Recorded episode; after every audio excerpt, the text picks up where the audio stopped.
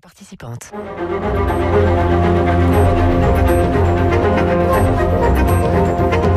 Esprit libre avec Guillaume Durand sur Radio Classique. Voilà, l'esprit libre, ils sont en colère, ils sont précis, ils sont informés. Nous avons Dimitri Pavlenko pour Radio Classique, mon cher Dimitri. Rebonjour, nous pouvons nous resaluer tout au long de la matinée. Ça fait partie des plaisirs que nous ne nous dont nous ne nous privons pas. Bruno Joly, donc, euh, qui vous le savez, euh, dirige les pages politiques de Paris Match et Jean-Louis Bourlange qui se dirige tout seul, mais qui est quand même député du Modem et éditorialiste à Radio Classique. Donc nous sommes ravis. Bruno Dimitri, abordons, avant que Jean-Louis intervienne, un sujet qui est celui des fuites que vient d'évoquer Michel. Bruno, vous en pensez quoi? Euh, Parce que ça paraît quand même un pataquès. euh, oui, c'est un Encore un.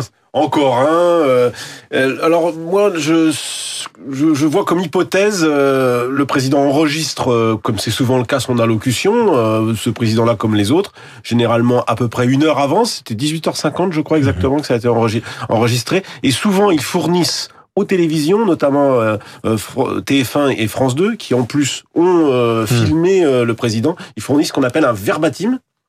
Ce qui est normal. Euh, voilà, qui permet euh, notamment aux présentateurs, aux journalistes qui vont venir le commenter immédiatement, donc à 8h25, puisque ça, on a appris que ça durait 25 minutes, très long au passage, euh, ce texte qui leur permet donc de commenter. Et du coup, n'ayant pas eu l'allocution, les journalistes avaient quand même le verbatim, et du coup, ce verbatim s'est promené hier Donc dans les conférences rédactions. de presse, dans les de- rédactions parisiennes. Non, Mais la, la question, alors Dimitri va revenir sur le fond, mais la question qui se pose maintenant, c'est qu'il était prévu Oui. une sorte de blast à la sarkozyste et à tout d'un coup on arrive à la télévision, boum, Fini on le vous blast. annonce euh, quelque chose d'extraordinaire, ce qui n'est pas le cas, on va le voir avec Dimitri. Et puis deuxièmement, après on réunit toute la presse et on explique. Et là, il n'y a plus d'explication. L'originalité de l'affaire, c'était de faire cette conférence de presse après l'allocution. Là, maintenant, j'ai l'impression qu'il peut se passer de l'allo- de l'allocution et passer directement à la conférence de presse. Il lui reste un petit créneau cette semaine, peut-être jeudi, mais j'y crois pas trop. À mon avis, ce sera après le, wi- après le week-end de Pâques. On va se donner rendez-vous mardi. Je pense que ça me paraît le plus, euh, le plus crédible. Comment faut attendre la résurrection. Maintenant, il faut faire la semaine sainte complète, Oui. puisqu'il a commencé, Alors. le président. Avant que Jean-Louis n'intervienne, je disais Dimitri, euh, nous passons au fond. Parce que évidemment, ce qui est aussi bizarre dans cette affaire, c'est qu'après des mois et des mois de mouvements des Gilets jaunes, euh, qui sont de moins en moins puissants, mais en tout cas qui existent, c'était vécu comme une réponse. Et au fond, euh, à part la suppression de l'ENA que j'avais évoquée ici même, tout le reste, vous l'aviez évoqué tous les matins depuis Oui. maintenant un certain temps. Donc, si vous voulez, en matière de surprise, on fait mieux. C'est vrai. Alors peut-être d'abord sur euh, les infos ont fuité. Bon, déjà c'est pas français hein, la formule. hein. Je vous renvoie à l'Académie française qui dit on peut noter l'habileté grammaticale du procédé qui consiste à placer ces infos en position de sujet pour leur conférer une forme d'autonomie et rejeter dans l'ombre le responsable des fuites. Les informations ont fuité. Non, il y a quelqu'un. Alors euh, moi je vois les choses comme ça, c'est-à-dire que l'inconvénient de ces fuites, c'est que effectivement euh, l'effet de surprise est complètement euh, balayé. Euh, L'avantage politique, c'est que la déception qui était très largement anticipée de ces annonces, bah, elle aussi, elle est, elle est ramenée à pas grand-chose. Elle est ramenée à pas grand-chose parce que sur le fond, les annonces, il n'y a pas grand-chose de nouveau. Jean-Louis Bourlange, on en discutait tout à l'heure, lui il dit finalement c'est extrêmement calibré ces annonces et c'est globalement assez décevant. Si vous regardez, ah oui, il prononce les mots magiques, référendum d'initiative citoyenne, hein, les Gilets jaunes revendiquent ça, rappelez-vous, c'était sur tous leurs panneaux. Oui, Régional, hein. À un niveau extrêmement euh, local. Ce qui d'ailleurs est assez étrange quand on voit effectivement le pataquès qui s'est noué autour d'ADP avec ce référendum d'initiative partagée, non pas citoyenne, hein, qui lui euh, est lancé, mais qui pose problème quand même aujourd'hui à, à l'exécutif, qui renvoie peut-être dans les limbes la privatisation euh, d'ADP. Et ensuite sur les réformes, regardez, c'est une entrée plus douce, une transition euh, en On en douceur a parlé. dans l'impôt sur le revenu. Ça ne résout pas le problème du fait que moins d'un contribuable sur deux aujourd'hui paye l'impôt sur le revenu. 47%. Voilà, la question des niches fiscales rabotées peut-être pour les plus riches, euh, moi je demande à voir parce que pour l'heure on n'a absolument rien de concret. La réindexation des pensions de retraite, bon ça de toute façon c'était déjà dans, dans les tuyaux. Moi je trouve que finalement dans le contenu, sur le plan économique, c'est assez décevant. Il n'y a pas vraiment de surprise budgétaire, ça n'annonce pas aussi un, une comment dire une redéfinition des grandes masses du budget de l'État. hein. Ouais. Alors nous sommes en présence de Notre-Dame de Paris et de Victor Hugo réintégré. Il s'agit de Jean-Louis Bourlange. Euh, Quasimodo. que- que- non, non, vous avez tout. Vous pouvez être tous- tous les personnages à la fois, même Esmeralda. Euh, ce matin, Jean-Louis, cette situation est quand même à la fois hyper émouvante, Notre-Dame, hyper concernante. C'est l'église de la nation, c'est l'église de la chrétienté en France, des catholiques. Euh, et en même temps, on voit cette affaire euh, qui est quand même bizarre. Vous appartenez à cette majorité, mais quel, quel registre vous, vous jetez sur l'ensemble de la séquence? Écoutez, euh, je crois pas que ce soit ce soit bizarre. Moi, ce qui m'a frappé tout de suite, euh, comme tout le monde, je crois, ça a été mais l'intensité, l'ampleur de l'émotion, on parle de sidération, je n'aime pas trop ce mot, mais de l'émotion qui s'est emparée du pays. Mmh. Et j'ai vu quelque chose de, de très important sur le manque que ressentent aujourd'hui les Français. Mmh. Ce qu'ils ont réaffirmé immédiatement, qu'ils soient croyants, pas croyants, etc., c'est leur volonté d'enracinement dans leur histoire. Mmh. On a et, et, là, ça montre bien que la, la, le, le, macronisme passerait à côté de sa dimension s'il était simplement un nouveau monde mmh. et que son rôle, le rôle du président de la République, qui d'ailleurs le comprend très bien, ses, ses allocutions le montrent, c'est d'être d'établir un lien entre le passé et l'avenir du pays. Il y a eu un réinvestissement dans l'a fait quand il est arrivé sur l'esplanade. Oui, il l'a fait tout de suite. Mais il l'a oui, pas fait dans oui, le discours. C'est que la transcendance a disparu en 24 heures. Et il l'a fait, il l'a retrouvé dans un certain nombre quand il a fait l'éloge de Beltrame, quand il a fait l'éloge de Simone Veil, il, il, a, quand il avait fait le discours sur Jeanne d'Arc, il a, il a réinséré. Et ça, je pense que les Français, ont, s'ils veulent aller, c'est toujours la phrase d'un Arène qui disait, qui rappelait que, euh, je crois que c'était d'ailleurs une, une cité Kafka, c'est le passé qui pousse vers l'avenir et l'avenir qui pousse vers le passé.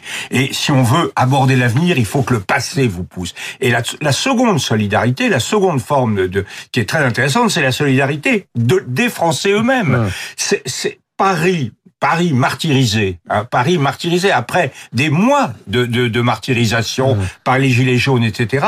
Dans le l'ultime martyr, l'ultime martyr du cœur de Paris retrouve une solidarité entre les différentes composantes. Mmh. C'est une sorte de réaction au diagnostic de Jérôme Fourquet sur l'archipélisation du pays. Et ça, je crois que ça dit quelque chose de très profond sur les besoins du pays, bien au-delà du débat sur les gilets jaunes. Dans la mémoire des gens, il se suffit de se souvenir 98 après la victoire de la Coupe du Monde, euh, le Bataclan euh, ou Charlie oui, Hebdo, mais... on avait reparlé justement de cette union nationale et tout ça s'est effiloché au cours du temps. Bien et sûr. ce que je voulais aussi dire, et vous allez réagir Dimitri et euh, Bruno là-dessus, c'est que jusqu'au début du quinquennat, l'opposition a voté à peu près tous les textes euh, de la majorité. Euh, ils ont un peu ralenti, mais enfin ils les ont votés.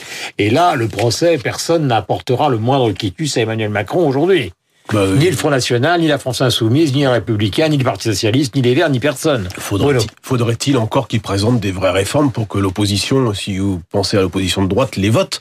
Parce que pour l'instant, euh, franchement, on n'a pas euh, non plus une révolution dans ce que nous a présenté, ce que nous disent les fuites de ce, de ce verbatim, ce que disait à l'instant Dimitri. Je partage. Je suis pas tout à fait d'accord avec ce que disait Jean-Louis dans la première partie. Oui, c'est vrai que la France a besoin de retrouver euh, à travers ce qui s'est passé. C'est dangereux de corriger les copies de Jean-Louis Non, mais juste hein. sur un petit point, en général, suis plutôt toujours d'accord avec Jean-Louis, mais là, grave, je grave, trouve, non, non, mais sur l'archipélisation, je suis pas d'accord, parce que c'est vrai que les Français ont besoin de se retrouver, et il y a eu ce moment de communion, d'union, j'en sais rien, de communion autour de cette cathédrale. C'est normal. Oui, c'est normal. Mais moi, j'ai pas eu l'impression qu'il y avait tous les Français hier soir euh, mmh. à la veillée. Euh, et il y a encore une fois, il faut pas se tromper, comme en 98. C'était quand comme, même la rose et le résident. Hein, celui comme... qui croyait au ciel et celui qui ne croyait mais, pas. Mais, mais il n'en reste pas moins mmh. que le diagnostic de Jérôme Fourquet sur la, la société fragmentée, à mon avis, est tout à fait, ah bah oui, tout, pas, à fait, pas tout à fait pertinent. bien, et, et, Nous sommes d'accord. Et, hélas, et, hélas, et, hélas, j'ai envie d'ajouter. Mais les choses mais... sont totalement différentes. Dimitri va intervenir parce que tout à l'heure, j'invoquais la notion avec Guillaume Tabar d'œuvre d'art Notre-Dame. Mmh. C'est au sens strict du terme une œuvre d'art comme une sculpture, etc. C'est-à-dire que c'est un objet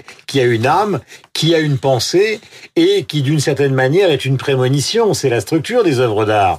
Donc, on peut très bien avoir une œuvre d'art magique dans un pays qui est la France et qui a une histoire très importante et en même temps être un pays morcelé. Mmh. Ça n'a strictement aucun rapport. Qui en oui, plus, mais... Guillaume, vous qui, vous qui, euh, qui connaissez bien l'art, qui en plus, qui a évolué au fil, au fil des siècles et qui justement s'est sans arrêt renouvelé. Et d'ailleurs, le président, quand il dit qu'il faudra la reconstruire, il faudra réfléchir à, la, à, la à cette reconstruction qui ne devra pas être à l'identique. Mais sur Notre-Dame. Et après, je voudrais ouais. qu'on termine avec Jean-Louis sur les là. On a quand même, dans le cas de Notre-Dame, un, un, c'est un incendie, c'est euh, visiblement accidentel, même si vous avez toujours des gens qui sont là à se dire, euh, il y a, Ouais, y a peut-être un complot. réseaux là. sociaux en Oui. ce moment, Mais on a hein, quand même un, un drame pacifique si on, si on le lit comme, comme ça politiquement pour euh, le chef de l'État, c'est une occasion effectivement de rassembler quand même relativement facilement. Il n'y a pas en face d'adversaire. C'est pas comme dans le cas d'une attaque terroriste où euh, une fois passé l'hommage, il y aura effectivement les, règlements de compte pour Notre-Dame. Et d'ailleurs, euh, j'essaie de de voir le lien que l'on peut tisser avec les les annonces du chef de l'État qui devait faire cette semaine, dont il n'y a pas finalement à- à attendre grand-chose. Finalement, il mise beaucoup sur la séquence Notre-Dame parce que c'est une occasion d'affirmer une forme de volontarisme. Je pense que le chef de l'État, c'est ça qu'il cherche quand il dit. Excessif, on- parce que les Oui. 5 ans, c'est une erreur. Mais on il va aurait passé une mauvaise semaine, hein, hélas. Oui, oui, bien sûr. Mais c'est envoyer ce message-là, c'est que le chef de l'État, et d'ailleurs ce volontarisme, on le sent très bien, avec la modestie euh, des annonces, parce qu'au fond, Emmanuel Macron, il va pas changer d'un iota euh, son agenda politique. Euh, Jean-Louis, vous allez faire quoi dans les mois qui viennent? Vous allez discuter d'une réforme euh, institutionnelle, euh, pour euh, peut-être un nouvel acte décentralisateur, mais finalement, la plupart Le des mesures... d'initiative Ouais. Locale, d'initiative partagée locale ne va pas euh, transformer la démocratie française. Mais voilà. ça c'est trop clair. Il y aura une loi cet été, et puis derrière, ce sera toutes les décisions vont être envoyées sur la- l'élaboration du budget 2020.